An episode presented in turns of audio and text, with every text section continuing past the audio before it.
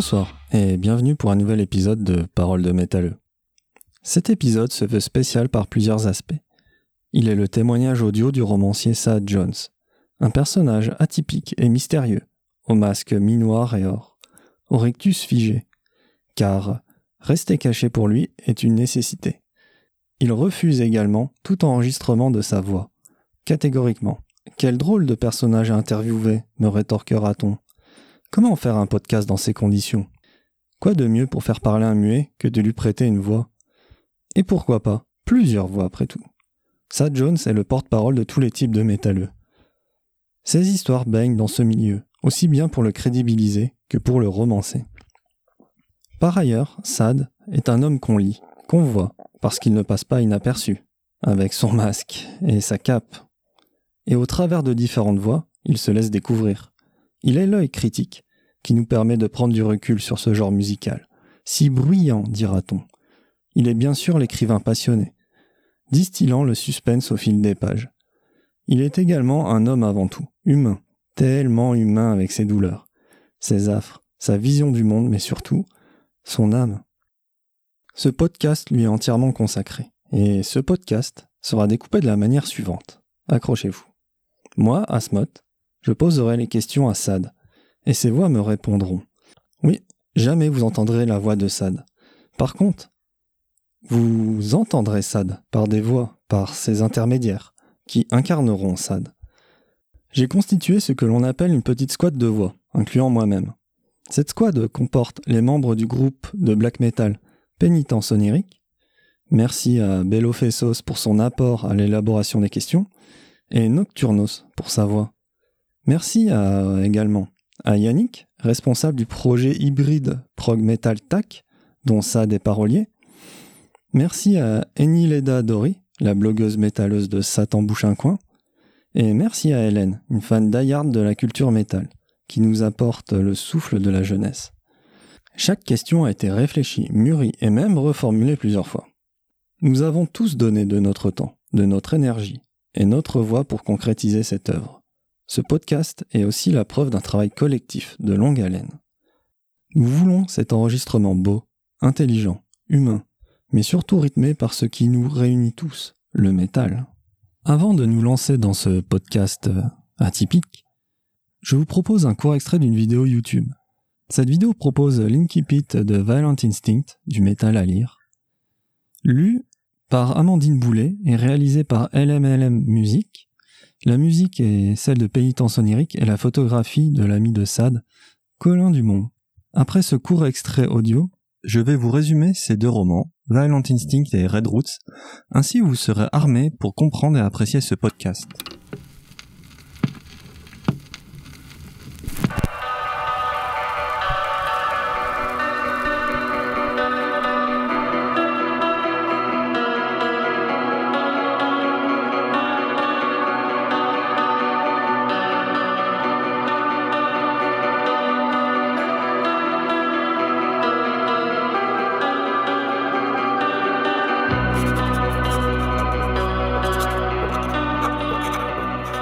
Tilio était entré sur scène, salué par une clameur rauque. La guitare rugissait déjà, la basse pilonnait et la batterie martelait. Le chanteur aimait cette atmosphère étouffée, ces odeurs âcres de sueur, de cigarettes et de bière, cette ambiance de ténèbres, ces foules poilues se mouvant en faisant virevolter au-dessus d'elles des volutes de couleurs au gré des jeux de lumière. Seul manquait sa voix déchirée son hurlement vengeur pour couronner un ouragan de décibels. À son entrée, une armée de bras tatoués s'était levée toutes cornes tendues vers le ciel. Ce public-là, sous ses carapaces épaisses de cuir et de métal, lui avait toujours témoigné une inestimable affection. Depuis ses premiers concerts dans les caves des pubs de Soho, il tentait à chaque fois de s'en montrer digne en sacrifiant ses cordes vocales comme on fait une offrande. Mais alors qu'il gît au milieu de la scène, Tilio ne comprend pas. Jamais aucun de ses cauchemars ne l'a emmené aussi loin, jusqu'au goût du sang. Il prenait son élan pour lancer sa première salve de hurlements quand une détonation retentit. Les musiciens cessèrent de jouer et couler leurs notes. Les plus vifs se mirent à terre, les autres restèrent hagards, leurs instruments à la main, leurs yeux effrayés balayant l'espace sans savoir quoi, qui chercher. Des cris surgissaient de partout, de la fosse, des coulisses et du fond de la salle. Une deuxième détonation éclata et soudain Tilio vit la foule s'écarter devant lui comme un banc de poissons s'écarte d'un prédateur. Debout, au milieu d'un grand cercle vide, un homme en noir se tenait face à lui, les bras tendus en position de tir. Ses yeux sombres le fixaient avec une intensité effrayante. Leurs regards se croisèrent. Dans ce face-à-face, Tilio était bien la cible, l'homme à abattre, celui qui ne devait pas quitter cette salle vivant. Tout ça, c'est ta faute. La troisième balle lui arracha le ventre. Une masse invisible s'abattit sur ses épaules et Tilio s'écroula sans avoir pu esquisser le moindre geste.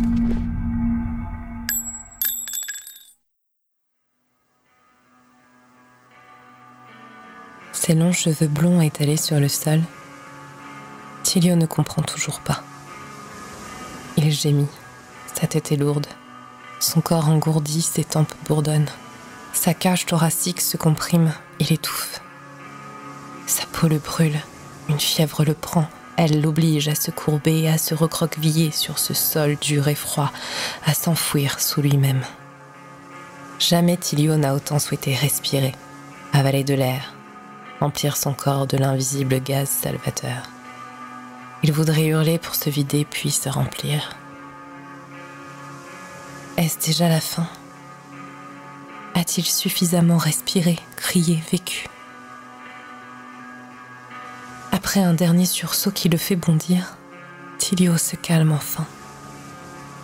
La douleur s'évanouit et il peut laisser aller son corps à la pesanteur.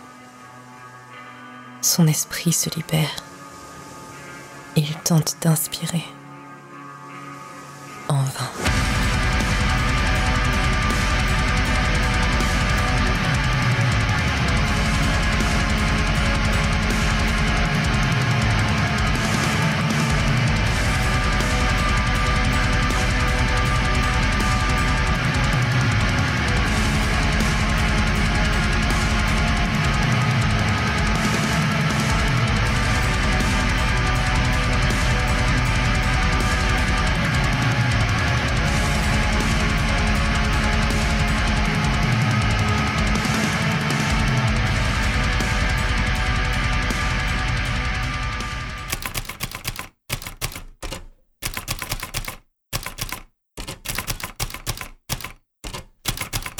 Violent Instinct est le premier roman de Sad Jones.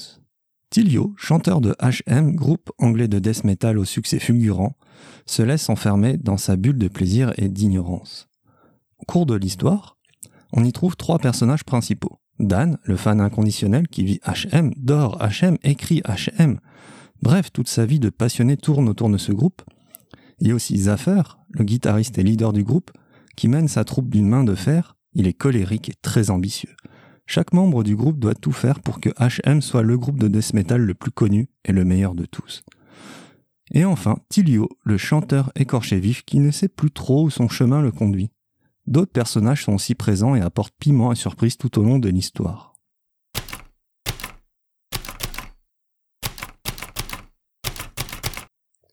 Red Roots est le second ouvrage de Sad Jones et la suite du roman metal Violent Instinct. Jens et Astrid Haas, diplomates norvégiens, vivent à Madagascar avec leurs deux enfants, Mathilde et Adrienne. Leur cuisinière, Mama Sodat, vit dans leur demeure avec sa petite fille Lia. Lia est une enfant curieuse, pleine de vie et un peu rebelle. Elle aime la musique et affectionne particulièrement Django Reinhardt, que Jens lui a fait découvrir. Elle n'a pas connu son père comme son meilleur ami Zaka et se pose énormément de questions auxquelles personne ne semble pouvoir lui apporter de réponse. Après un événement difficile survenu dans la demeure, l'état de santé d'Astrid contraint la famille de quitter l'île pour s'installer de nouveau en Norvège. Mama Soda et Lia doivent quitter alors la ville de résidence des diplomates pour rejoindre leur nouveau domicile. Lia se lie d'amitié avec Max, un homme énigmatique qui lui apprend la guitare. C'est le début de la passion dévorante de Lia pour la musique, son exutoire. À ses 18 ans, Lia rejoint la famille Hage en Norvège pour poursuivre ses études. Elle est en âge de comprendre, de faire ses propres recherches sur ses origines. Au nom de notre petite squad et de l'amitié qui nous lie à présent, nous vous souhaitons une très bonne écoute.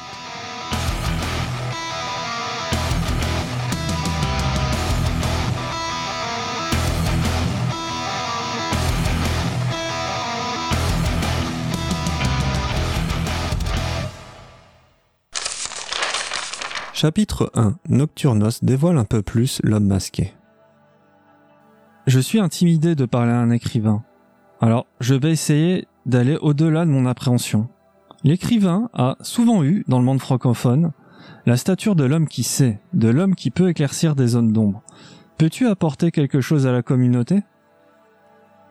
Alors, il est tout à fait naturel d'être intimidé lorsqu'on s'adresse à un écrivain, mais pas pour les raisons que tu décris. Les écrivains n'en savent pas plus que les autres, et ça c'est un mythe.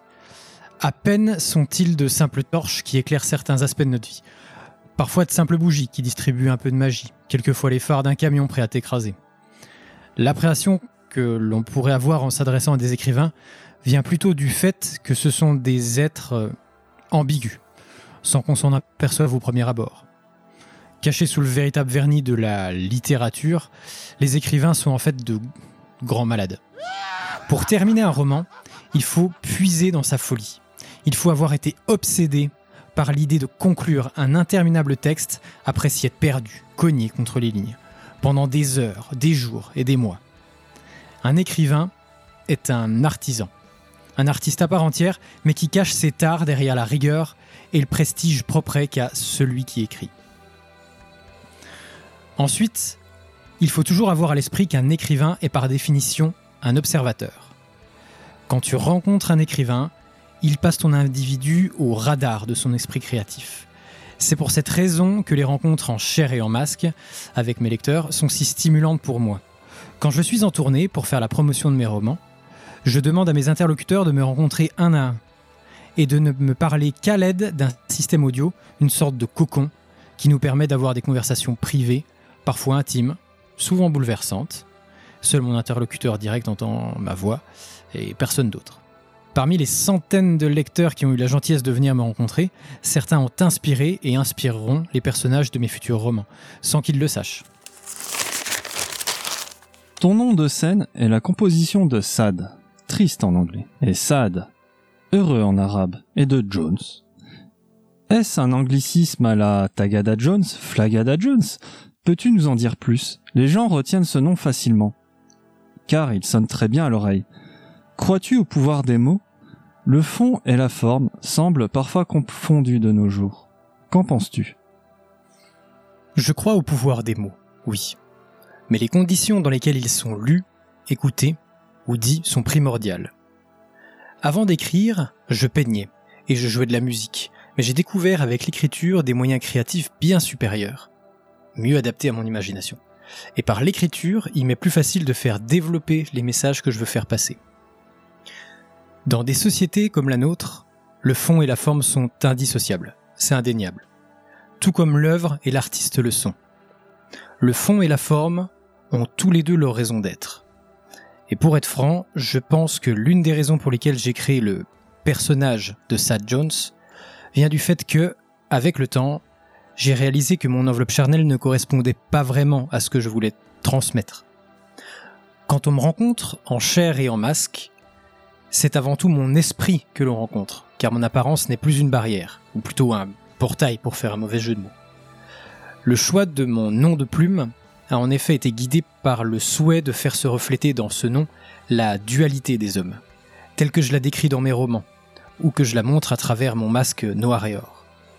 Mais je vais te décevoir car mon nom de plume n'a aucun lien avec euh, Tagada Jones ou Flagada Jones, ni même euh, Indiana ou euh, Bridget Jones.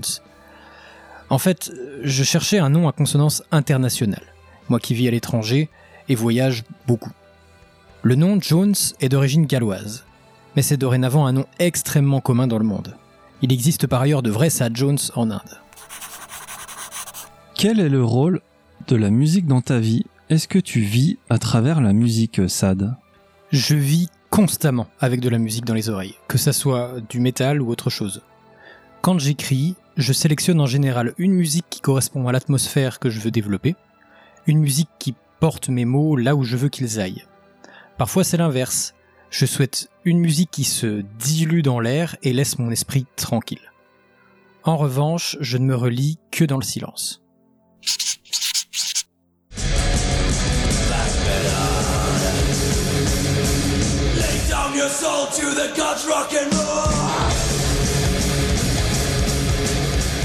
Sad, comment es-tu arrivé au métal?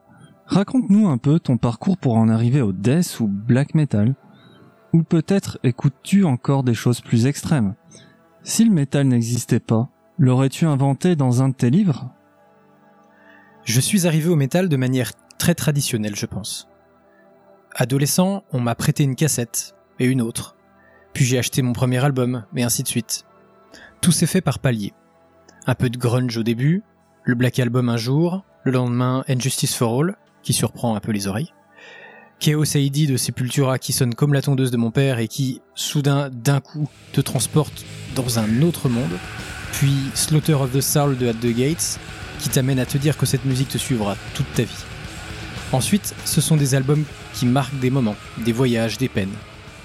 Il y a aussi des souvenirs de concerts et de festivals, avec leurs odeurs et euh, leurs acouphènes. En ce qui concerne le black metal, je l'ai découvert assez tard, sans vraiment m'en rendre compte, par un fil YouTube d'ailleurs. Et surtout sans connaître toute cette mythologie morbide qui fait que beaucoup s'identifient à ce style sans vraiment en apprécier l'essence.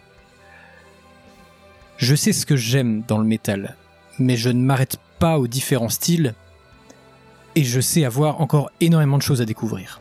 Par exemple, et je suis bien conscient que je vais en choquer plus d'un, j'ai seulement et vraiment découvert euh, Black Sabbath, euh, Dio, Iron Maiden euh, ou Judas Priest il y a quelques années lorsque j'ai commencé l'écriture de mon troisième roman, celui qui clôturera la trilogie de Violent Instinct et dont, attention, scoop, une partie de l'action se déroulera dans les années 80.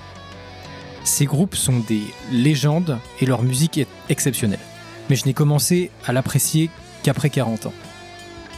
Le métal est une musique extrêmement variée, dont l'histoire porte sur une quarantaine d'années. Il y en a pour tout le monde et pour toutes les humeurs. C'est d'ailleurs si varié que l'on peut même se demander si le métal existe et ce qu'il caractérise. Comment inscris-tu ce métal dans notre monde? Est-ce que c'est une forme de catharsis géante? Est-il aussi peut-être le symptôme d'un monde en ébullition? Le métal est un refuge, en tout cas pour moi. C'est un refuge qui me permet de mieux vivre mes détresses, mon stress aussi, mes angoisses, mes colères, ma nostalgie, ma haine parfois. Il y a dans le métal une variété qui permet cela, une force qui touche à la fois le corps et l'esprit. Même s'il est parfois célébré dans les médias mainstream, et que certains groupes de métal vendent plus que les meilleurs grands artistes de variété, même s'il existe une véritable industrie du métal dans le sens macroéconomique du terme, je pense que le métal reste une musique de marginaux. Le métal s'adresse principalement aux décalés, aux révoltés. Il sent la poudre, la rébellion.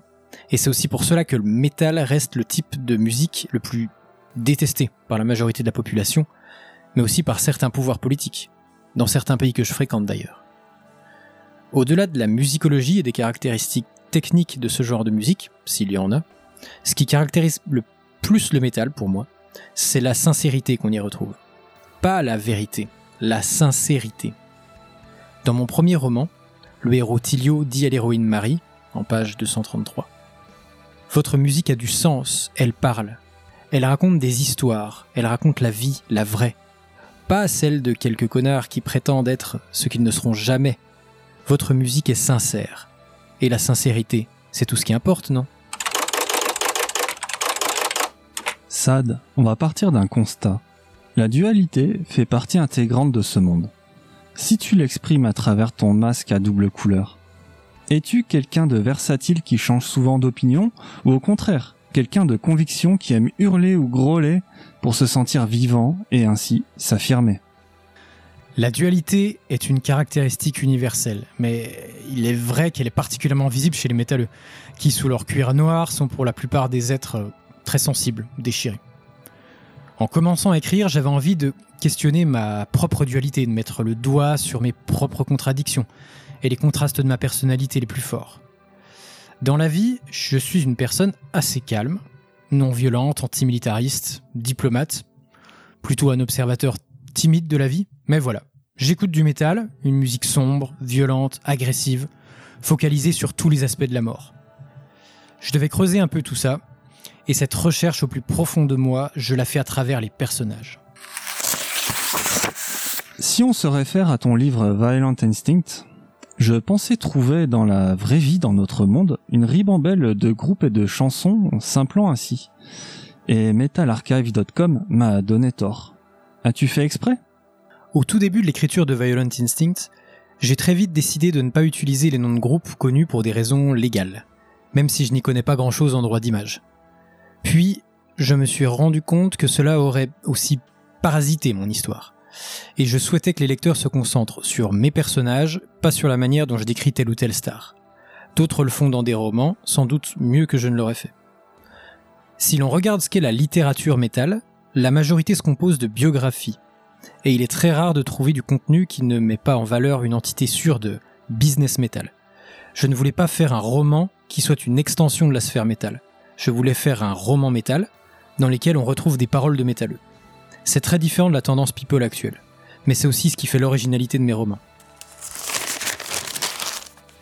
À quelle époque vivent tes personnages? Car nous n'avons aucun indice explicite. Dans certains passages de mes romans, les personnages utilisent Internet, donc ils vivent dans le 21e siècle. Je dirais que Violent Instinct se passe autour de 2010, alors que Red Roots se situe dans notre décennie. Mon prochain roman, Dark Desires, qui terminera la trilogie, comprendra une partie entière dont l'action se passera dans les années 80. Mais je n'en dirai pas plus.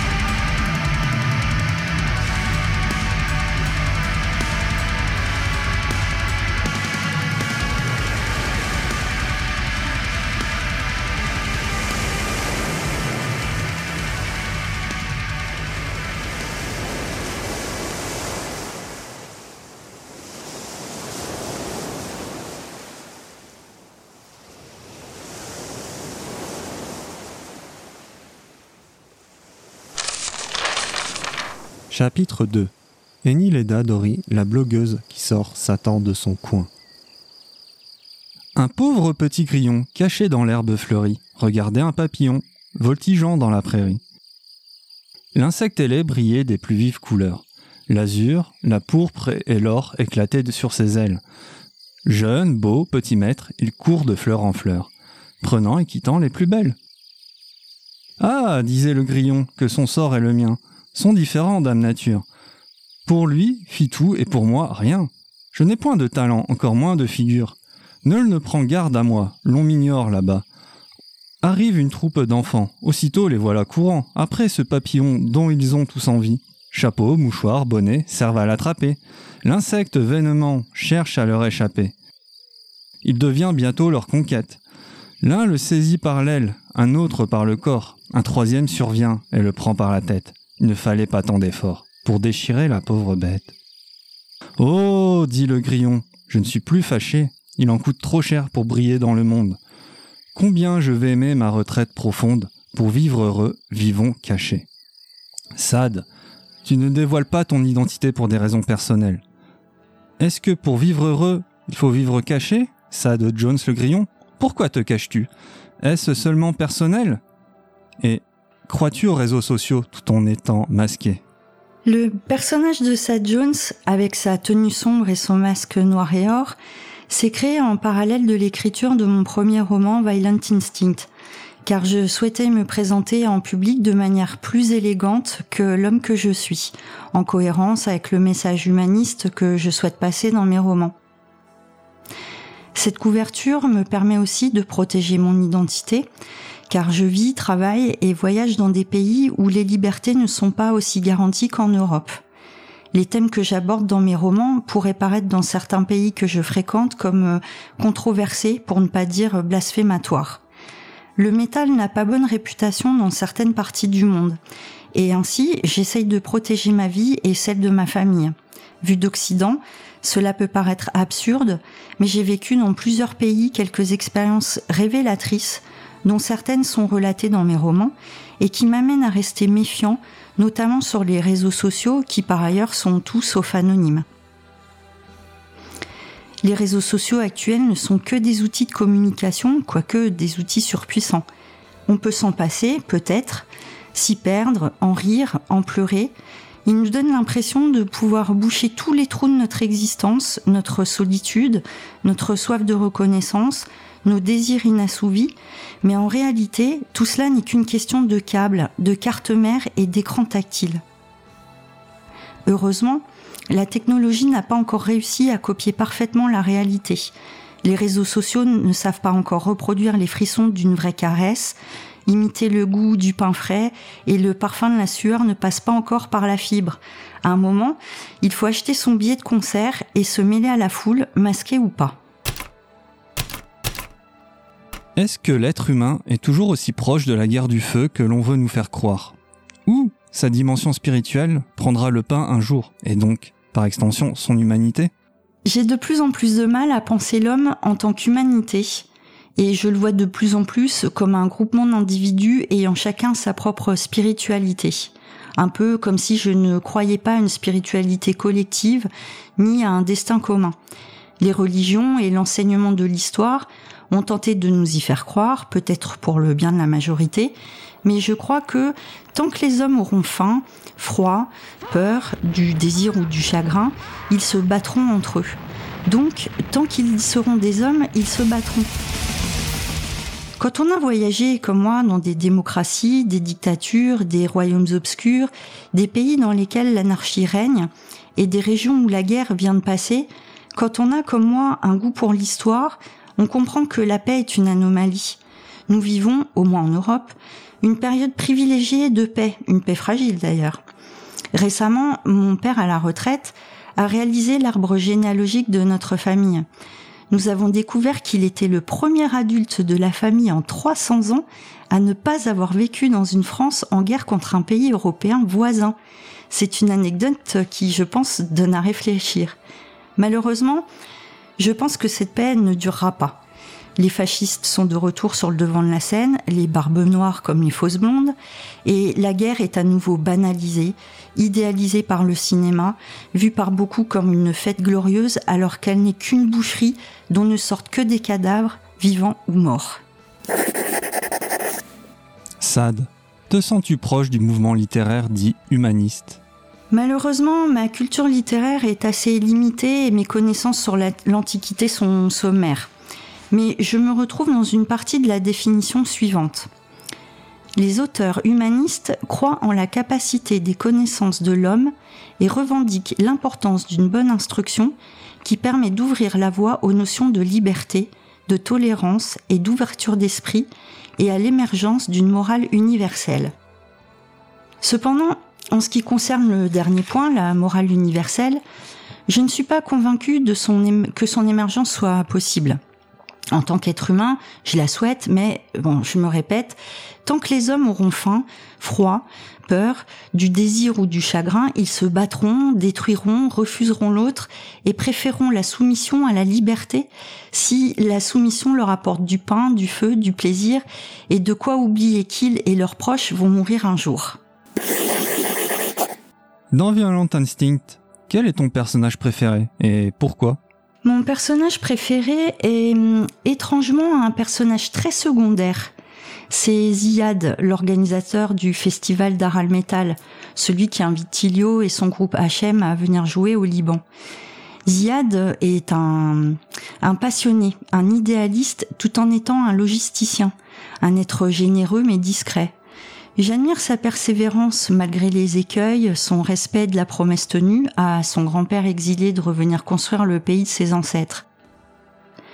Il y a quelque chose dans ce personnage qui me touche et force le respect, un côté chevaleresque sans le sang sur l'épée. Je suis conscient que l'on parle d'un personnage de roman, hein, mais comme tous les auteurs, les personnages que j'invente sont bel et bien vivants. En fait, à titre personnel, j'ai toujours préféré les gens qui construisent plutôt que ceux qui détruisent. La politique de la terre brûlée n'aura jamais mes faveurs. As-tu abandonné un personnage en cours de route durant la rédaction de Violent Instinct?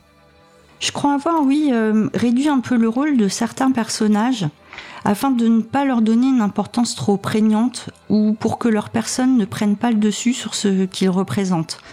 Par exemple, dans Violent Instinct, le manager du groupe HM est aussi leur dealer attitré.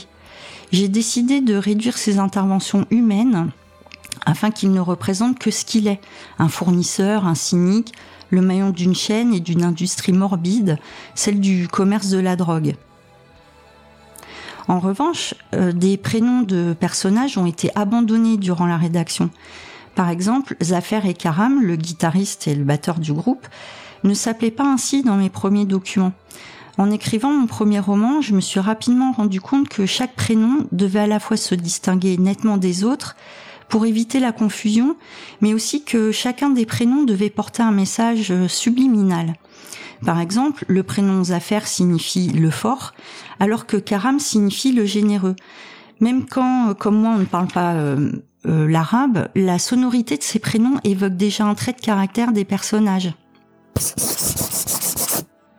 Si on imagine une transposition dans notre monde réel, quel groupe serait apte à créer une chanson Violent Instinct Je refuse de répondre à cette question car ce serait déjà faussé ou influencer mes futurs lecteurs. Euh, j'ai eu énormément de retours de lecteurs me disant en écoutant ce groupe-là, j'avais l'impression d'entendre Tilio, mon héros, chanter ou euh, c'est exactement le type de morceau que jouerait le groupe HM dans ton roman. En réalité, je n'ai pas de réponse à cette question. L'unique chose que je peux révéler est que pour moi, et peut-être pour moi seulement, Tilio est un sosie de Burton Sibel et les affaires de Dino Cazares de Fear Factory. C'est ainsi que je les visualise, mais je sais que ce n'est pas le cas de tout le monde. Récemment, on m'a contacté pour me montrer la photo d'une jeune malgache en disant c'est le sosie de Lia, l'héroïne de Red Roots, mon second roman. Mais pour moi, cela ne matchait pas du tout. Je ne la visualisais pas du tout telle que sur la photo. Quel auteur t'a influencé pour l'écriture? Quel auteur t'a influencé dans le style et la narration par extension?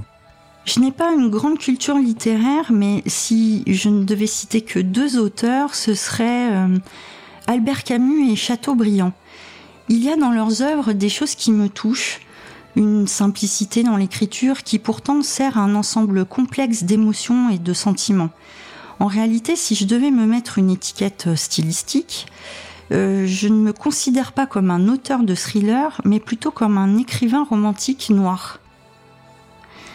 Définition de romantisme par Wikipédia. Le romantisme se caractérise par une volonté de l'artiste d'explorer toutes les possibilités de l'art afin d'exprimer ses états d'âme. Il est ainsi une réaction du sentiment contre la raison, exaltant le mystère et le fantastique, et cherchant l'évasion et le ravissement dans le rêve, dans le morbide et le sublime, l'exotisme et le passé, l'idéal ou le cauchemar d'une sensibilité passionnée et mélancolique. Entre nous, Sad, est-ce que le premier livre est le plus dur à écrire? Je ne pense pas. Je l'ai certainement pensé lorsque j'ai terminé Violent Instinct, mais je ne le pense plus aujourd'hui, même si achever son premier roman est à chaque fois un miracle humain. Dans un premier roman, l'auteur met beaucoup de lui dans son histoire, il exprime à travers des mots qu'il maîtrise ou non d'ailleurs, des années de frustration et expulse des litres d'imagination trop longtemps conservés dans son esprit. C'est un exercice périlleux, mais je dirais euh, salvateur. Les romans suivants réclament une toute autre approche, souvent moins personnelle et donc moins fluide. Les recherches doivent être plus poussées et les références sont parfois moins familières à un auteur. Si en plus, comme moi, on rédige une trilogie, il y a une attente des lecteurs et une pression supplémentaire car les romans doivent se répondre entre eux.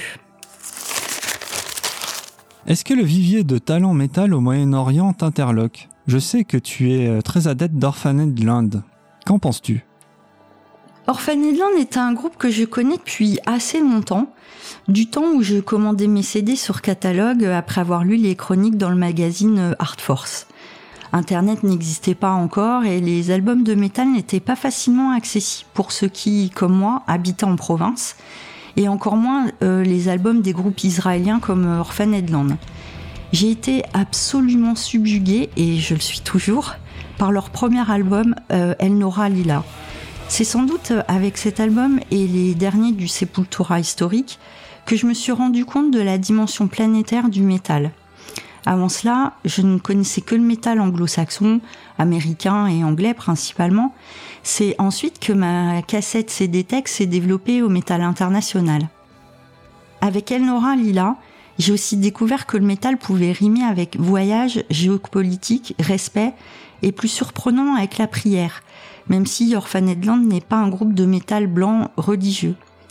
Quand ils intègrent dans leurs morceaux des chants mêlant anglais, hébreu et arabe, je trouve que leur métal acquiert un supplément d'âme et enfante une émotion que peu peuvent se targuer de générer. Orphaned Land est un groupe ouvertement humaniste. Et c'est pour cela que je me suis inspirée de cette formation pour le groupe Sandemodium dans mon premier roman. Comme Orphaned Land, Sandemodium est un groupe pluriculturel et multireligieux, regroupant des athées, des chrétiens et des musulmans. C'est aussi pour cela qu'entre autres, l'un des titres de chapitre de Violent Instinct reprend un titre d'une chanson d'Orphaned Land, car c'est l'un de mes groupes préférés, qui dépasse le cadre du métal. J'ai déjà quelques contacts avec leurs musiciens et dès que j'aurai terminé de traduire mon premier roman en anglais, c'est en cours, je leur transmettrai directement. Pendant l'écriture des scènes de mes romans ayant pour cadre Beyrouth et le Liban, je dois avouer que ce n'est pas du métal oriental que j'avais dans les oreilles, mais plutôt euh, des vieilles chansons arabes des années 50, 60, 70, et notamment la chanteuse libanaise Fayrouz, que je décris subrepticement dans une scène. Quand on écoute ces chansons, on se rend compte que dans des pays du Moyen-Orient comme le Liban, l'Égypte ou même l'Iran, le monde artistique de l'époque était bouillonnant, moderne et empreint de liberté, bien loin de l'image qu'on en a aujourd'hui. Quand je voyage dans ces pays, je ressens euh, une nostalgie de cette liberté créatrice qu'ils ont eu un peu perdue. La faute aux oppresseurs et aux détenteurs de la morale et aux guerres qu'ils ont subies et subissent encore. Tu veux donner une dimension humaniste à ton œuvre. En quoi les instincts violents s'inscrivent dans cette démarche humaniste, justement? L'Académie française donne, entre autres, la définition suivante de l'humanisme. Doctrine, attitude philosophique, mouvement de pensée qui prend l'homme pour fin et valeur suprême, qui vise à l'épanouissement de la personne humaine et au respect de sa dignité. Dans mes romans, j'essaye de donner un soupçon de dignité à tous mes personnages, qu'ils soient des héros ou des anti-héros, qu'ils soient dans la jouissance ou la détresse, qu'ils soient mal intentionnés ou bienveillants. Les méchants peuvent être courageux, les imbéciles peuvent être lucides, les brutes peuvent être sensibles. Chaque personnage peut avoir plusieurs dimensions et le droit que l'on s'attarde sur sa personne, c'est d'ailleurs l'un des ressorts qui permet d'écrire une trilogie comme la mienne. En effet, comme chacun de nous, tous mes personnages portent en eux une forme de violence qu'ils exercent sur eux-mêmes et ou sur les autres. La violence est partie intégrante de la vie. Dès notre naissance, notre corps subit la violence, sorti du ventre chaud de notre mère pour s'exposer au froid, au bruit et à la peur. D'ailleurs, si c'est un événement d'une beauté rare, une naissance est toujours un acte d'une violence inouïe pour l'enfant comme pour la mère. Y assister vous change à jamais, comme être témoin d'une mort. Et j'ai eu la chance ou la malchance d'être témoin des deux. Ma démarche tend à montrer les différentes facettes de mes personnages et sans prétention, hein, celles de l'être humain que j'arrive à cerner, y compris leurs instincts violents. Pourtant, cette violence que chacun de nous contient n'est pas obligatoirement vouée à croupir et ne sortir que pour faire le malheur. Cette violence enfouie peut en effet vous fourvoyer, vous détruire, mais aussi vous porter. Pour l'écriture de mon troisième roman, Dark Desires, j'ai fait quelques recherches et notamment lu le livre Journal d'un combat, missionnaire à Madagascar, du père Pedro, qui a construit des villages d'accueil pour les déshérités dans la capitale Antananarivo. Il y explique, enfin c'est ce que j'ai compris, que toute sa démarche humanitaire personnelle est poussée par une grande colère, une véritable révolte euh, qui naît en lui à chaque fois qu'il fait face à la misère. Comme beaucoup de missionnaires, c'est une forme de violence interne qui l'amène à la bienveillance, il la met au service d'une lutte juste, mais cela demeure une lutte.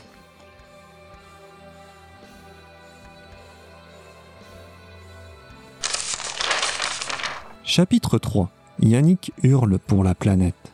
Sad, tu parles dans certains passages du contexte écologique à Madagascar. Est-ce que c'est un sujet qui te préoccupe d'une manière générale, l'écologie?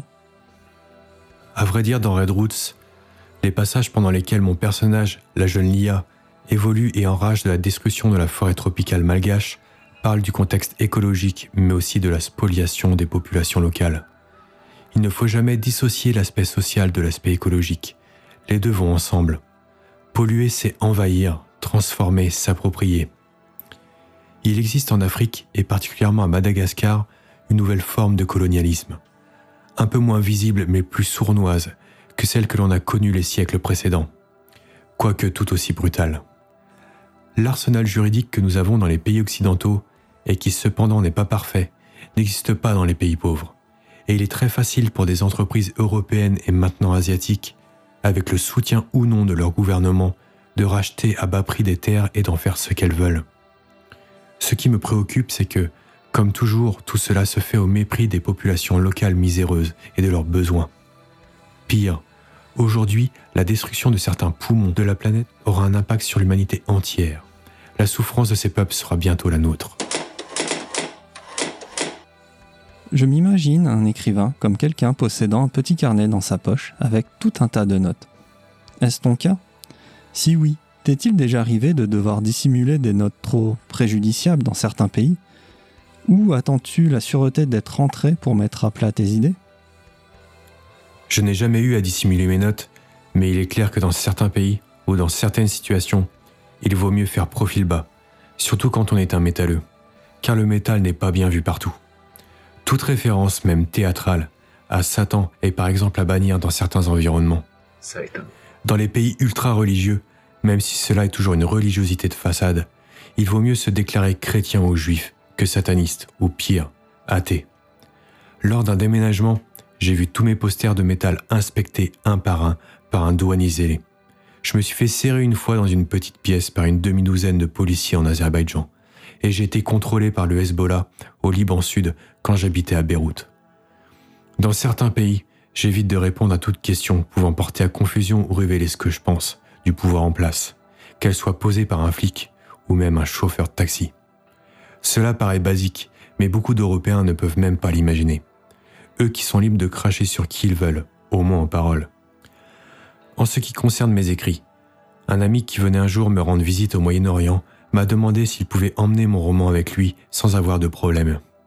J'ai répondu que oui, car le pays où je résidais à l'époque était assez ouvert. Je rappellerai à certains que Metallica, Iron Maiden, Opeth, plus récemment Kiss ou Takada Jones, sont venus jouer aux Émirats arabes unis. A contrario, dans une poignée de pays, je sais que les thèmes de mes romans pourraient m'attirer pas mal d'ennuis. Donc il m'est nécessaire de séparer ma vie d'artiste de ma vie d'homme. Une question grave. Est-ce que l'imaginaire est en danger les prochaines années? Est-ce qu'il te semble entendre un bruit de botte en Europe? Tu abordes le thème de l'extrémisme politique ou religieux. En quoi est-ce des maillons intéressants dans tes romans?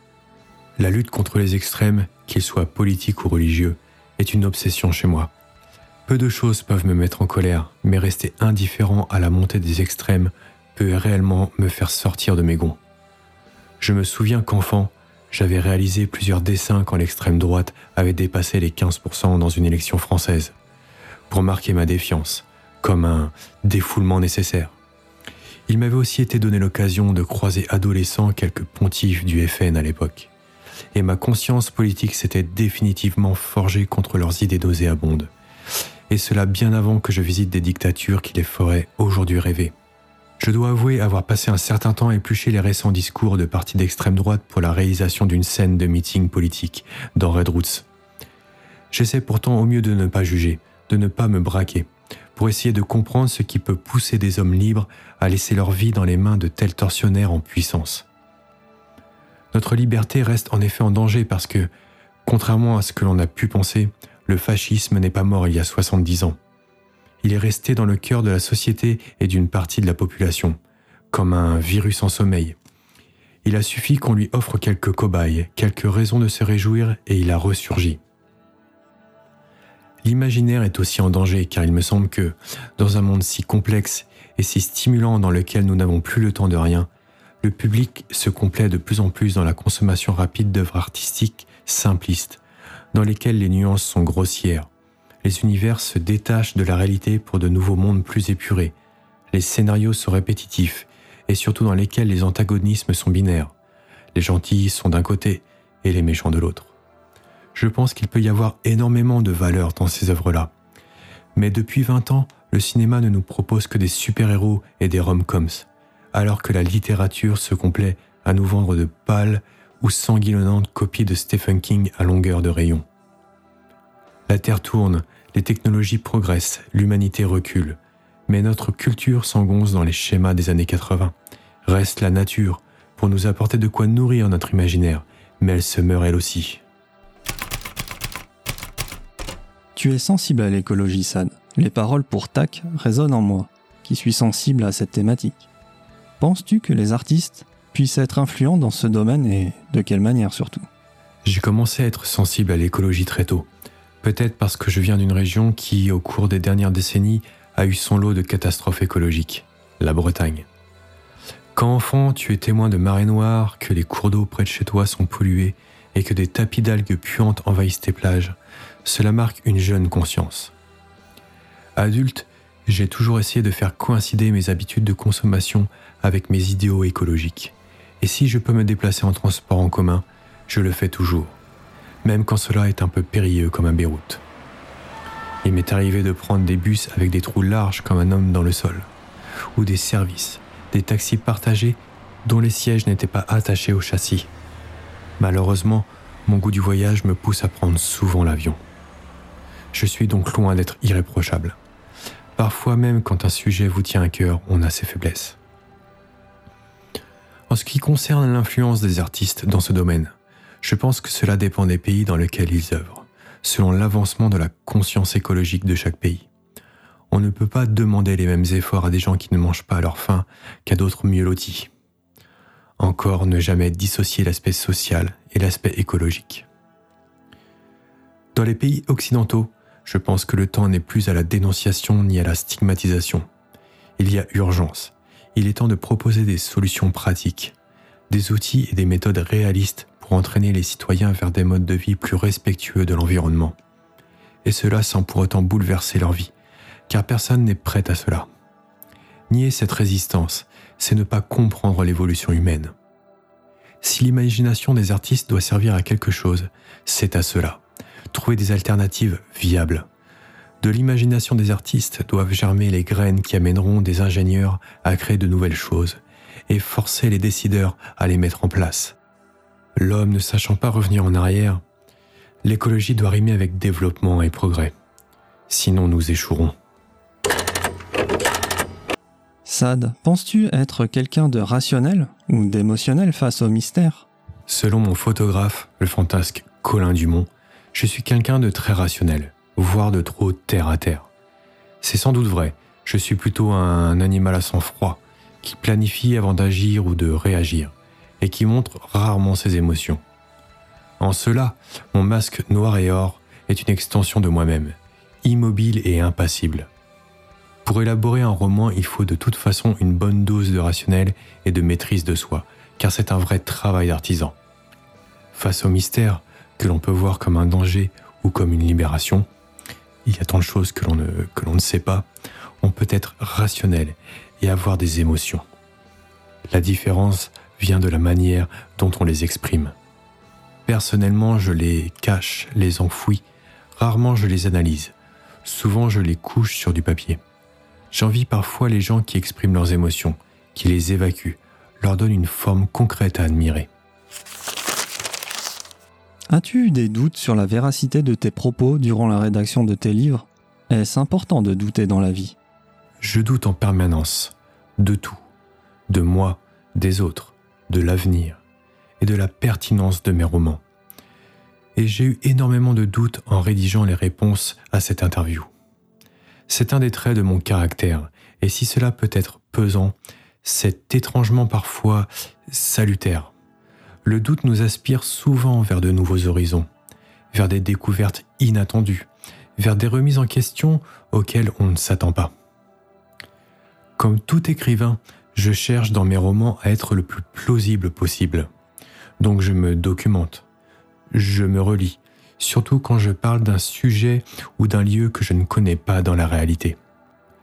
En littérature, c'est réellement un sujet sensible et un terrain miné, car il faut décrire sans lasser, divertir en faisant réfléchir, projeter en laissant une liberté au lecteur, et rester réaliste tout en gardant sa propre liberté de création. À ton avis, Sad, quelle est la différence entre l'observation de l'écrivain et l'observation du dessinateur? Je pense qu'elles ont énormément de points communs, mais je ferai des distinctions entre l'observation et l'art de l'écrivain, du dessinateur, de BD par exemple, et du peintre, sur toile. L'écrivain, le dessinateur et le peintre travaillent tous trois avec le rythme, les teintes, les couches d'émotion, de couleurs et d'action. En observant, les trois doivent aussi projeter ce qui les intéresse dans une composition et capter l'essence d'une scène de la réalité pour capter à leur tour l'attention de leur auditoire lisant ou regardant. Étrangement, je conçois que ce que je vais dire peut paraître absurde à certains. Je vois une grande différence entre la peinture d'un côté et l'écriture et le dessin de BD de l'autre. Cela concerne le son il est très difficile de transcrire un son, du bruit ou une musique en peinture. La musique peut accompagner la peinture, mais elle vient de l'extérieur. En littérature et en dessin, de BD je reprécise, et cela est assez cocasse pour des arts muets, les sons sont partout, dans les dialogues, les objets, les gestes, les onomatopées. Quand on lit, on entend, on écoute, on frissonne quand une porte grince et on sursaute quand elle claque. Quand on regarde une peinture, entendre réclame un certain effort d'imagination et une capacité à complètement s'immerger dans l'œuvre. Question un peu fun, Sad. Je t'offre une machine temporelle. Tu peux ainsi rencontrer trois personnages célèbres. Qui choisirais-tu? Trois me viennent à l'esprit. François-René de Chateaubriand. Car un personnage si sensible, ayant traversé une période de l'histoire si riche en événements, doit avoir énormément de choses à raconter et de sentiments à partager. Un explorateur tel que Christophe Colomb, Jacques Cartier ou James Cook. J'aurais voulu être avec eux dans leur découverte de territoires inconnus, devant ce vide immense qui reste à explorer, devant ces paradis ou ces enfers que l'on croit être le premier à toucher du doigt. Et un autre personnage, célèbre à sa manière, mon arrière-grand-père, celui dont j'ai su très tard qu'il a été, comme moi, écrivain, et comme moi, un grand voyageur. Es-tu plutôt sudoku ou mot croisé? Que fais-tu durant tes escales pour passer le temps, grand voyageur? Ni l'un ni l'autre. Quand je suis en transit, j'écris. Si je ne peux pas écrire, je pense à ce que je vais écrire, ou je cherche des idées pour rendre mon aventure plus intéressante, des idées pour développer mes rencontres, en chair et en masque, ou d'autres supports graphiques. J'aime aussi observer les gens, leurs attitudes, etc. En fait, mon imagination ne fonctionne jamais aussi bien que quand je suis dans les transports en commun. Mes meilleures idées me viennent toujours quand je suis en mouvement ou silencieux dans un monde qui bouge.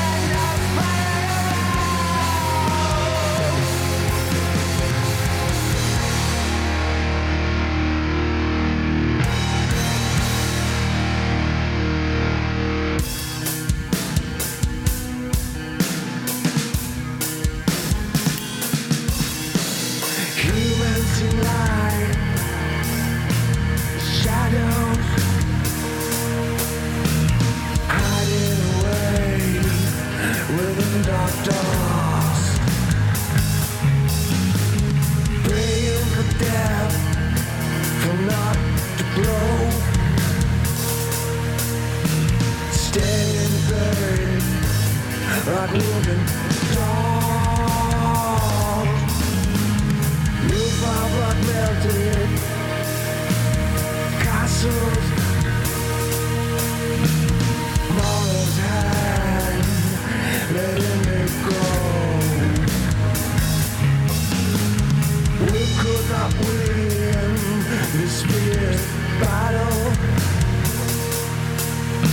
The city of mine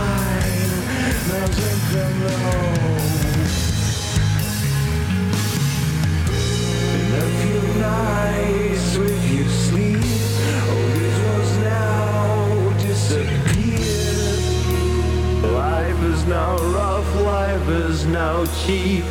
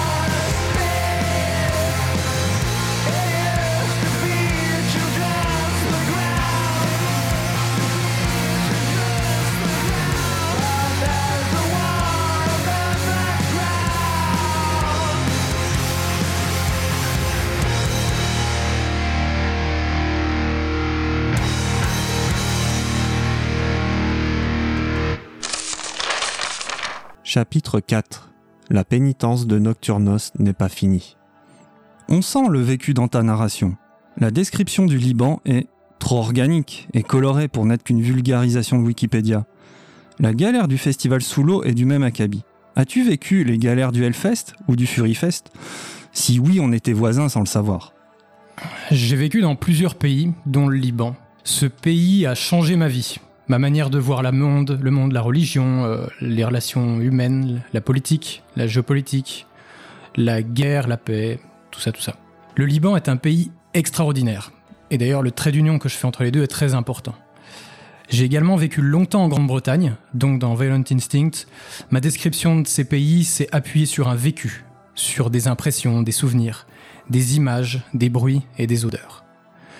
Dans Red Roots, l'action se déroule en partie sur l'île de Madagascar et en Norvège. Je connais un petit peu l'île Rouge pour avoir eu la chance de la visiter et d'y avoir eu des contacts. J'ai même envoyé quelques exemplaires de mes romans à des métalleux locaux que j'avais rencontrés sur internet, car en fait il est très difficile pour eux de se procurer ce genre d'œuvre. Oslo est aussi une ville que je connais un peu. Depuis 25 ans, j'écoute du métal, je joue du métal, je vais aux concerts et aux festivals en France ou dans les pays où je réside. Comme beaucoup, j'ai aussi joué euh, bah, de la musique, tout d'abord dans des hangars, puis dans des salles plus larges. D'ailleurs, j'ai encore une belle batterie chez moi, mais je n'ai jamais été un bon musicien. Là encore, j'utilise un vécu pour asseoir mes scénarios dans une réalité plus plausible. Est-ce que les Libanaises sont les plus jolies filles du monde? Les Libanaises sont surtout des femmes de caractère. Et ça, c'est vrai dans toutes les communautés, et par extension aux femmes du Moyen-Orient en général. Il y a chez elles une vigueur qui force le respect. Elles savent exprimer leur intelligence, leur volonté, tout comme leur féminité. Ce sont des femmes d'action et d'autorité, et c'est cela qui les rend belles, à mon humble avis. Quel est le personnage que tu as appris à détester dans ce livre, Violent Instinct? Et pourquoi? Dans ma démarche d'écrivain, et d'homme qui écrit pour comprendre sa propre humanité, je m'efforce plutôt d'apprendre à aimer mon prochain, comme mes personnages. Je m'oblige à les écouter et tente de les comprendre.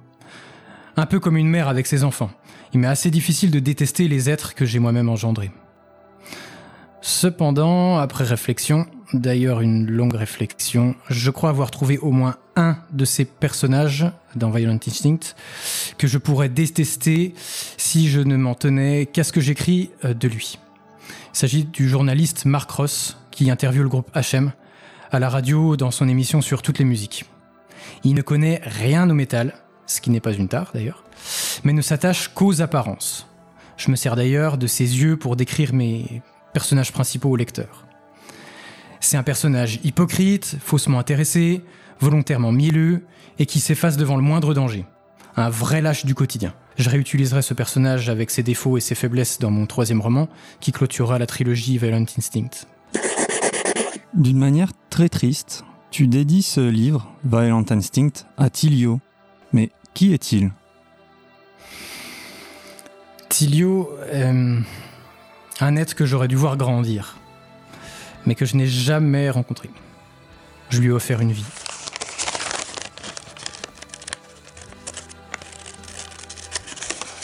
À propos de Zafar et Karam, les deux frères amis puis ennemis, est-ce un clin d'œil poussé à l'extrême des frères Cavalera? La fraternité arrive vite sur le tapis dans le monde du métal. Crois-tu à la notion de grande famille du métal? En extrapolant un peu, crois-tu à la notion d'humanité famille? Crois-tu à un monde uni?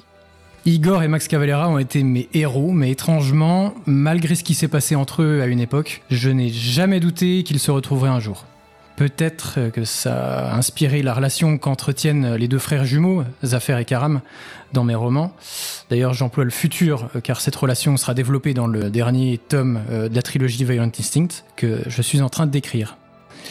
Je pense que la grande famille du métal existe, car les différents styles de métal possèdent une histoire commune. Des arbres généalogiques du métal ont été créés, avec euh, plus ou moins de véracité d'ailleurs. Je parlerai aussi de communauté métal, car le métal est aussi une industrie faite d'échanges, de partage entre les gens qui se reconnaissent en tant que métalleux, métalhead ou en tant que metal maniacs. Comme je l'ai dit dans une réponse précédente, j'ai de plus en plus de mal à penser l'homme en tant qu'humanité. Et je me focalise plus aujourd'hui sur les individus pour apporter ma petite pierre au monde. Et pourtant, je dois avouer que, après avoir beaucoup parlé de religion et de culture dans ma trilogie Violent Instinct, J'espère pouvoir, dans mes prochains romans, explorer les traits communs qu'ont eu les hommes au cours des siècles, avant, après, mais indépendamment du développement de ces religions et de ces cultures. D'ailleurs, ça me fait penser à une chanson qui avait énormément, énormément marqué mon enfance. C'est euh, Russians de Stings, qui doit dater de 85. Et si je me souviens bien, les paroles sont les suivantes. We share the same biology, regardless of ide- ideology. But what might save us, me and you, is if the Russians love their children too. La traduction, ça peut faire un peu moins poétique. Nous partageons, nous ne partageons pas les mêmes idées, mais nous sommes de la même espèce. Ce qui devrait nous sauver, toi et moi, c'est que les Russes aiment aussi leurs enfants. Les méchants de l'époque de la guerre froide, les Russes, pouvaient en effet aussi aimer leurs enfants, indépendamment de leurs opinions politiques, et de leur religion, et de leur culture. C'est ce genre d'essence de l'humanité que j'aimerais découvrir et développer dans mes romans, dans ses aspects les plus sombres et les plus remarquables. En y réfléchissant d'ailleurs, ce sont sans doute mes propres humanités et inhumanités que je recherche en écrivant. Toujours dans Violent Instinct, il y a là, me semble-t-il, un jeu de miroir tout au long du livre. Le fan cristallisé par Dan voit à travers Tilio. Tilio voit à travers Zaffer. Puis, Marie. Zaffer voit à travers le public. Le public voit et cherche une idole. Et on en revient finalement à Dan. Ce jeu de miroir est un peu la base de mon travail, comme beaucoup d'écrivains et d'artistes. Un miroir offre une réalité alternative, soit parfaitement symétrique, soit déformée par la forme de ce miroir, soit perturbée par son teint. D'ailleurs, petite anecdote personnelle, quand je peins, le meilleur moyen de trouver les erreurs dans mes tableaux, c'est de les regarder devant un miroir. Et ça, c'est infaillible. Je parle souvent de dualité, comme un thème récurrent dans mon écriture. Cette dualité peut d'ailleurs se lire sur mon masque noir et or. Cependant, la dualité ne peut pas se résumer à une simple confrontation. Elle implique des connexions, des liens préexistants, des échanges, comme un miroir de reflets. Quand je place un de mes personnages, une jeune black metalleuse malgache, dans l'univers blanc et feutré du centre-ville bourgeois d'Oslo, je la confronte à un univers loin de la chaleur de son île rouge au large de l'Afrique. Et pourtant, des liens secrets entre son ancienne vie et sa nouvelle en Norvège. Ces allers-retours se font et certaines choses demeurent identiques malgré la distance, comme euh, l'amour de la musique métal par exemple. Question un peu alambiquée. Es-tu le miroir ou l'image? Lequel préfères-tu indépendamment de ton appréciation? Je ne suis pas bien sûr de comprendre la question, mais si je devais tenter d'y répondre, je dirais que je suis plus un miroir qu'une image. En tant qu'écrivain, j'offre à mes lecteurs un ensemble de mots qu'ils transforment eux-mêmes en images, selon leur personnalité et leur sensibilité. La lecture est un acte très solitaire, et en lisant, chacun projette son propre film devant ses yeux. Et mon héros Tilio a autant de visages que j'ai de lecteurs d'ailleurs.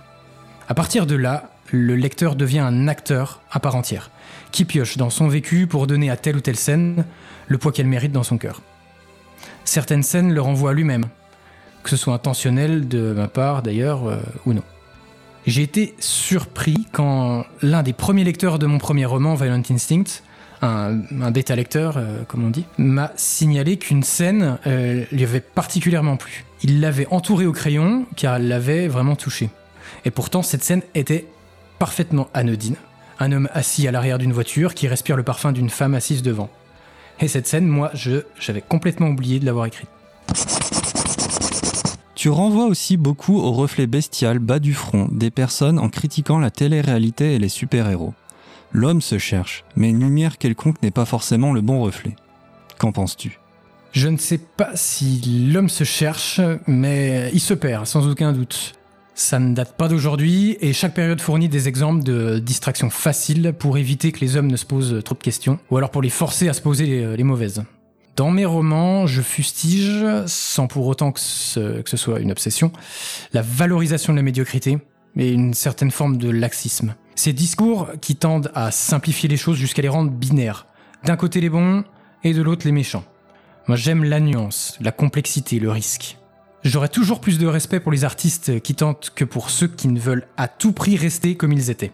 L'histoire du métal compte beaucoup de groupes ayant perdu leurs fans de la première heure par suite d'albums plus expérimentaux, alors que d'autres sortent le même album tous les deux ans depuis 20 ans. On peut ne pas se renier soi-même en se détournant de ce qu'on a été. Et comme chaque homme, un artiste évolue. Il apprend, il vieillit, et puis il change. Des détails parsemés dans les livres suggèrent que tu connais les détails des instruments et même les techniques. Par exemple, sur les triggers de batterie ou jouer de la basse. Est-ce que tu aimes jouer des instruments? Est-ce une connaissance réelle ou un savoir livresque? Euh, Avant d'écrire, j'ai beaucoup joué de la musique. Euh, bah, tout d'abord dans, dans des hangars, puis dans des salles un peu plus larges, avec des groupes euh, plus connus. J'ai encore une belle batterie, partiellement triguée d'ailleurs, qui est toujours chez moi. Mais je n'ai jamais été un bon musicien, et je pense que je l'aurais jamais été. Là encore, ce que je décris vient de mes observations, de ces heures passées à suer en salle de répète, en concert, dans le public ou sur scène, dans les magasins de musique ou même euh, dans, dans des musées. Écrire permet aussi parfois de se prendre pour un grand musicien, même quand on est limité comme moi sur le plan technique. Que lis-tu pour te divertir? Et que lis-tu pour t'instruire? Eh ben malheureusement, je suis quelqu'un qui a du mal à se divertir, à mettre la machine sur pause. En vrai, euh, homme pressé, j'ai toujours quelque chose à faire, quitte à ne pas me détendre devant un bon film ou en lisant un roman. C'est le problème d'avoir plusieurs vies, on a peu de temps pour se détendre et même pour dormir. Et en fait, je lis rarement pour m'instruire, même si ça m'arrive. Et en général, ce sont des romans historiques ou d'anticipation. Je suis plus un amateur d'émissions de radio, de podcasts, car bah, ça permet de faire plusieurs choses en même temps. J'écoute beaucoup d'émissions sur euh, l'histoire, la politique, la géopolitique ou la science. J'aimerais d'ailleurs écrire des romans où ces quatre thèmes se mélangent dans un scénario, avec du métal en fond sonore bien entendu. Chapitre 5 Hélène vous sourit. Du métal à lire, mais du death metal à lire pour Violent Instinct. Ouais. Ton incipit et ton excipit sont très travaillés. On en apprend plus sur Tilio et sa rage qui sort de ses cordes vocales. Ces deux passages clés du livre sont teintés de sang et de la mort. Est-ce que le death metal doit porter en son sein le sens premier de son existence, c'est-à-dire les déclinaisons de la mort? L'inscipit et l'excipit de mes romans racontent la même scène, comme si l'on commençait par la fin. Le prologue raconte une partie de la conclusion, sans que les lecteurs aient l'expérience des personnages ou des connaissances de leur histoire et leur vécu. Il se fait donc de fausses idées sur la base de ses propres préjugés, sans doute d'ailleurs. En réalité, je souhaitais tendre un piège au lecteur en écrivant l'inscipit de violent instinct, créer une sorte de tension telle que l'on trouve dans les thrillers pour ensuite le perdre dans un roman plus profond. Cet incipit pourrait se résumer ainsi. Un tueur, une balle, une victime. C'est basique, traditionnel, sans véritable nuance. La mort arrive tranquillement jusqu'à une question. Où est Marie?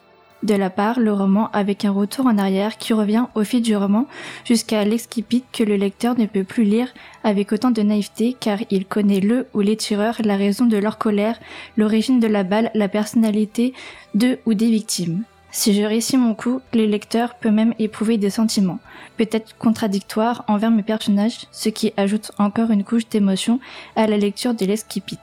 Lire la mort d'un personnage n'a alors plus le même impact.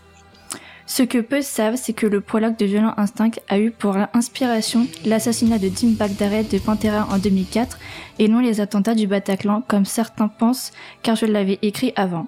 Celui de Red Root, celui fait référence aux incendies d'église dans les années 90 en Norvège ainsi qu'au massacre du Toya en 2011. On sent un parallèle entre le christianisme, puisque la mère de Lia est plutôt pieuse, et le satanisme. Lia, d'ailleurs, veut s'affranchir d'un choix culturel qu'elle voit comme une soumission. Quel regard portes-tu sur la religion? Dans Red Roots, Léa fait le choix de la liberté. Ni Dieu, ni maître, même pas Satan. Sa mère se prosterne devant le Christ, ses amis black métalleux devant Lucifer, elle le refuse. Mon héroïne rejette toute forme de soumission, mais accepte comme moi que l'on puisse croire. C'est d'ailleurs l'un des messages d'une des scènes finales, et c'est un message très personnel.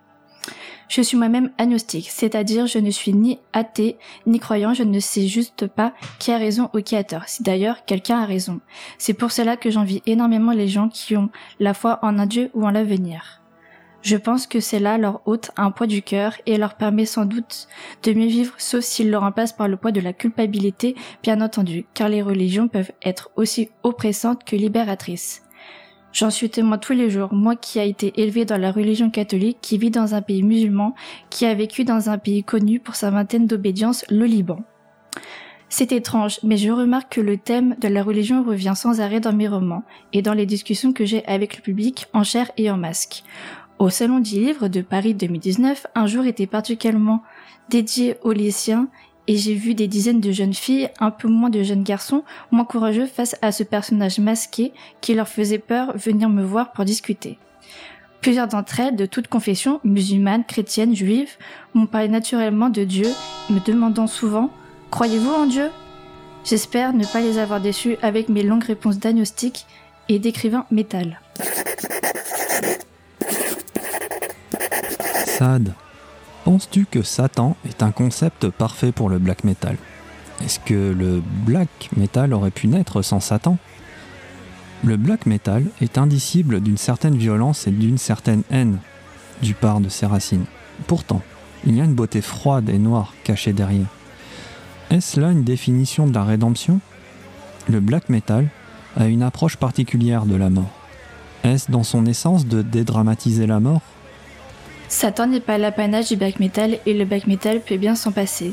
Vénérer Satan, c'est une forme de soumission et je ne pense pas que ce soit un concept qui coïncide avec le black metal qui est une musique bien plus humaine et libre qu'il n'y paraît. Les églises qui brûlent et les musiciens que l'on assassine. Le black metal traîne avec lui une sorte de mythologie malsaine qui frise parfois au ridicule, alors que la musique, elle, peut toucher profondément au cœur. Le grand philosophe franco-japonais Sacrifice de Transylvanie m'a dit un jour où il m'avait accordé une entrevue privée, je cite, S'il y a un mot pour décrire le black metal, c'est le mot déception. Moi qui n'avais jamais réfléchi sur la question, je dois avouer que cette réponse m'a laissé sans voix. Et pourtant, il avait évidemment raison. Le black metal, ce n'est pas une attitude ni le respect de règles écrites par tel ou tel musicien dans les années 90, ni un courant uniquement basé sur un fait divers, c'est plutôt une musique qui tente de revenir vers une certaine forme primitive. Déçu par la vie, par l'humain, par toutes les souffrances qu'on peut subir un corps depuis sa naissance, parce que le premier l'avenir, le fan de black metal tente de se rapprocher d'éléments qui résonnent avec son être profond, son âme débarrassée de ce corps qui vieillit de jour en jour pour retrouver cette innocence perdue que l'on peut avoir enfant. En cela, c'est une musique qui est à part et qui, à mon humble avis, rapproche de la nature, dédramatise la mort dans le sens qu'elle dédramatise aussi la vie et nous soulève. Si cela doit passer par une musique ultra violente, pourquoi pas? Le rapport à la mort dans Red Roots est différent de Violent Instinct. Dans Red Roots, la mort est regardée de manière culturelle et traditionnelle, avec les rites funéraires où l'on fait la fête, ou par un drame de société. Tu parles des akas en préambule de ton livre. Cette conception est totalement à l'antipode de nos sociétés occidentales, où un fossé est né, la peur de regarder la mort en face. Il faut la rejeter ou la grimer. Qu'en penses-tu, Sad? Il est vrai que dans nos sociétés occidentales, la mort est un sujet tabou, tout comme la vieillesse d'ailleurs. Les modes vestimentaires, musicales, etc. sont l'apanage des adolescents, ce sont eux qui imposent leurs dogmes sur la société. L'expérience et le savoir sont devenus obsolètes, c'est une tragédie.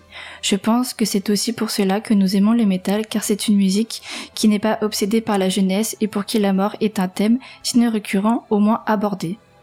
Dans Red Root, je dis cela en regardant en arrière car j'ai terminé son écriture en 2019. J'aborde la mort sur beaucoup d'aspects. Le manque d'un père absent, la mort sans corps, la disparition d'un marin, la mort et la mémoire, les cimetières et leur histoire méconnue, la mort loin de chez soi, de la terre de ses ancêtres, la mort d'un oublié, ce cher Zaka, les morts encore pleinement présents dans certaines sociétés, comme à Madagascar et le fameux Famadiana, des hauts plateaux pendant lesquels les morts sont sortis de leur tombe pour passer une journée avec leurs descendants, la mort qui fait douter celle ou celui qui ne croit en rien, la foi, la mort d'un arbre et de la forêt, et enfin la mort qui attend le vivant qui se refuse à elle.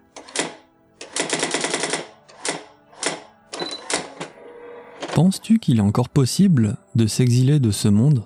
Est-il possible de se cacher sur cette planète et de se racheter une nouvelle vie à l'heure où tout est connecté? Sad, un de tes personnages fait ça dans Red Roots. Qu'en penses-tu? Il est possible de s'exiler et de refaire sa vie car ce monde est petit et immense à la fois, ultra connecté mais qui contient encore quelques aspérités où l'on peut se cacher.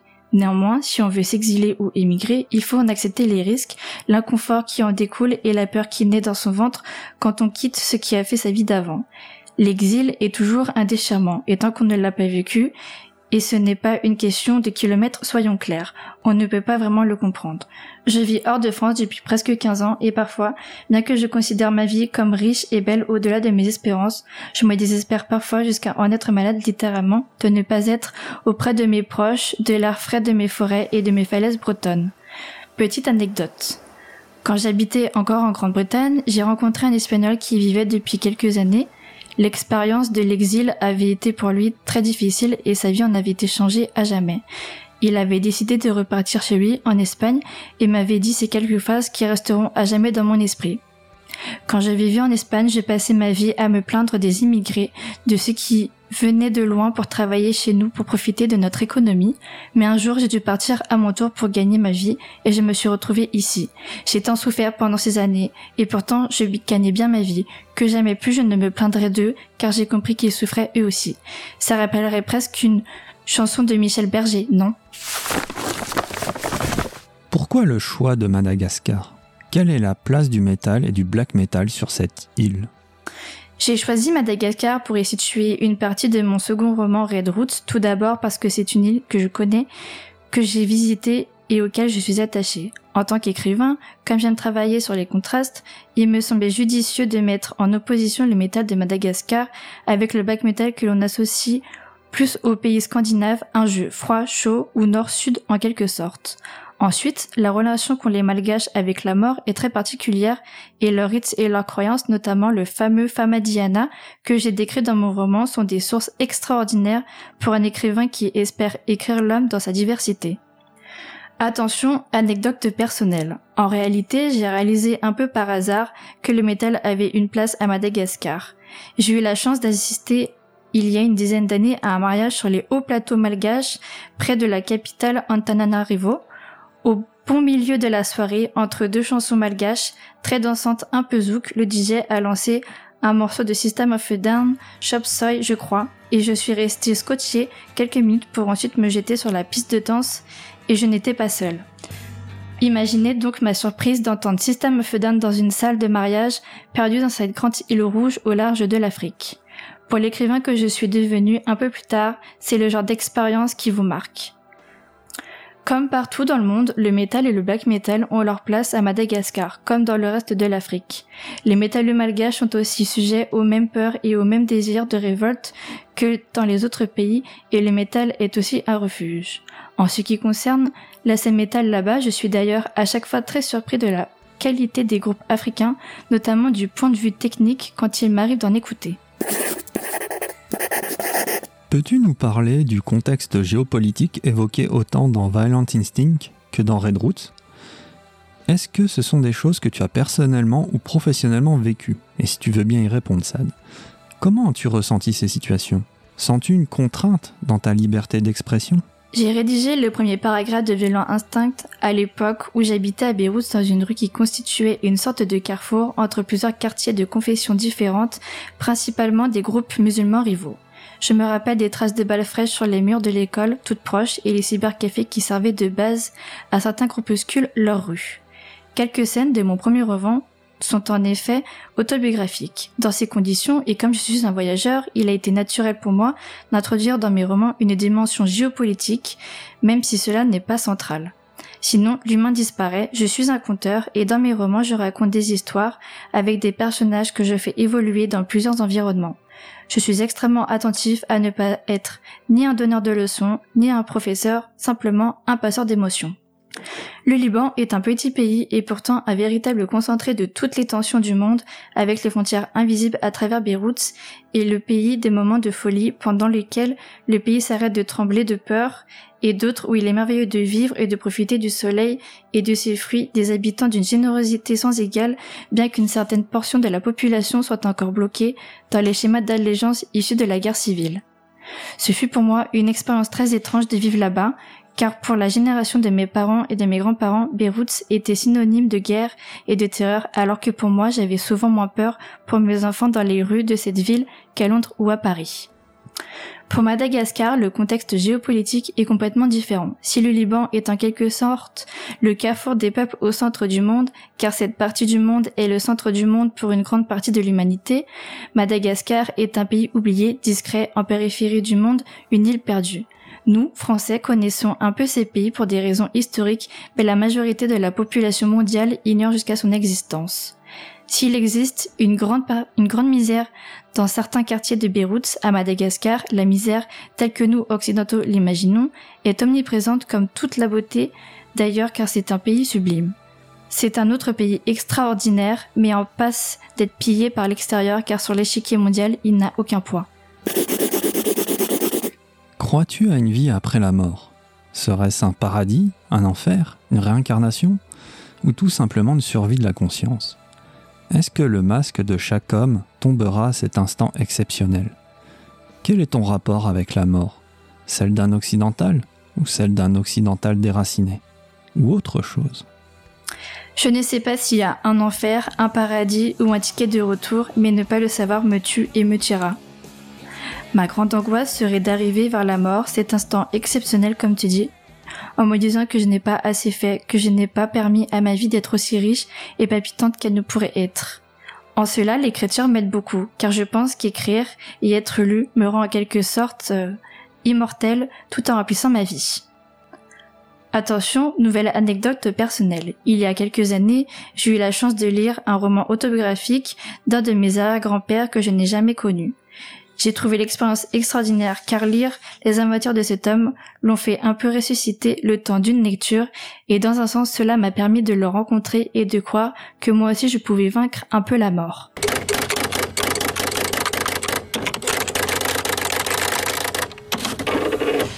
Après ces quelques questions difficiles, relâchons la pression. Thé ou café? Pourquoi? Les deux, plusieurs fois par jour, mais seulement jusqu'à 16 heures car je suis insomniaque de nature et je ne veux pas en rajouter. J'aime le café très fort et sucré, en petite quantité à chaque fois. J'aime les thés verts et noirs quand ils ont ce goût et ce parfum puissant d'herbe qui lave le corps. Je bois mon thé, sans sucre si possible, dans les grands mugs égyptiens que j'ai ramenés de mes nombreux voyages au Caire. Bière ou alcool fort? Je n'apprécie que les alcools forts. Je bois peu d'alcool, mais j'aime quand ils me racontent immédiatement une histoire. Apprécier vraiment la bière jusqu'à ce qu'elle ne raconte des histoires demande trop de patience. Slip ou caleçon? Pourquoi? Je suis nue sous mon masque. Mickey ou Picsou? J'aurais aimé être un Picsou et nager dans l'argent sans vergogne, mais je suis qu'un Mickey, naïf et maladroit avec l'argent. Peut-être que cela sauvera mon âme. Alchimie ou chimie? Je crois à l'invisible, aux traces du passé qui restent dans les murs, aux empreintes d'esprit qui demeurent dans l'air et dans les choses, au pouvoir du cerveau humain, à ses capacités extraordinaires. L'humanité n'arrivera jamais au bout du savoir avec un grand S, et la chimie et l'alchimie resteront toujours à la fois amants et concurrents.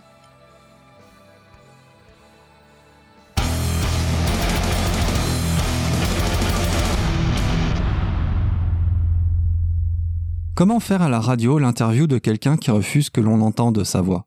Comment consacrer un podcast à un écrivain muet, n'ouvrant son cœur que dans les mots qu'il pose sur le papier, et qui ne distribue qu'avec parcimonie les effets de ses cordes vocales? Le challenge est difficile, la mission presque impossible. À défaut d'être un porte-parole, moi, Saad Jones, ma parole a finalement été portée. Et je remercie Asmoth et tous ceux qui ont participé de près ou de loin à cette aventure. Car il semblerait que pour la squad, ce fut une véritable aventure. Oh que oui. Soyons francs, ce podcast est un bien étrange objet, mais dans son originalité, il cache des valeurs qui me sont chères. Au-delà des réponses que j'ai faites et que j'ai déjà oubliées, il reflète quelque chose, une envie de différent, une forme de résistance au monde qui nous entoure. Dans un monde médiatique où tout est calibré, raccourci, brutal, dans lequel chaque seconde exi- exige son buzz, dans lequel chaque message doit frapper l'auditeur en plein cerveau, ce podcast prend son temps. Nous avons besoin de temps. J'ai besoin de temps. Nous avons tous besoin de temps. Dans la masse sonore perpétuelle que l'on nous impose chaque jour, au milieu des milliers de voix plates et de discours contrôlés, ce podcast propose une série de voix incertaines, surjouant ou timides, assurées ou diffuses, évoluant en cours de lecture, se heurtant en mots, au temps, et parfois à la peur de mal dire.